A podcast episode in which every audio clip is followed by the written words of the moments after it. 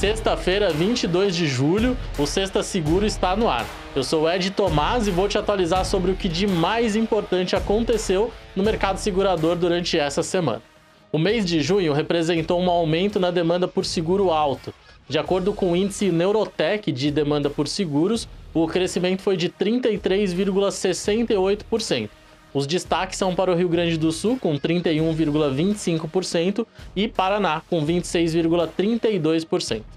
O mercado de InsurTech alcançou um volume global de 10,6 bilhões de dólares em 2021, e segundo o Global InsurTech Industry Report 2022, a previsão é de crescer para 158,9 bilhões de dólares até 2030. O relatório está pautado no aumento da atividade de fusões e aquisições de InsurTechs.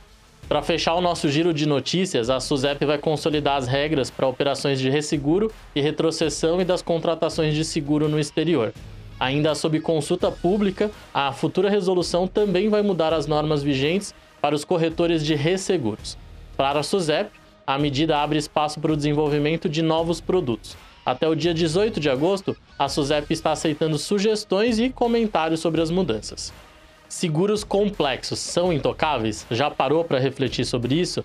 É o que propõe o último texto do blog da Tex, escrito pela Maria Luísa Mello, corretora de seguros e palestrante.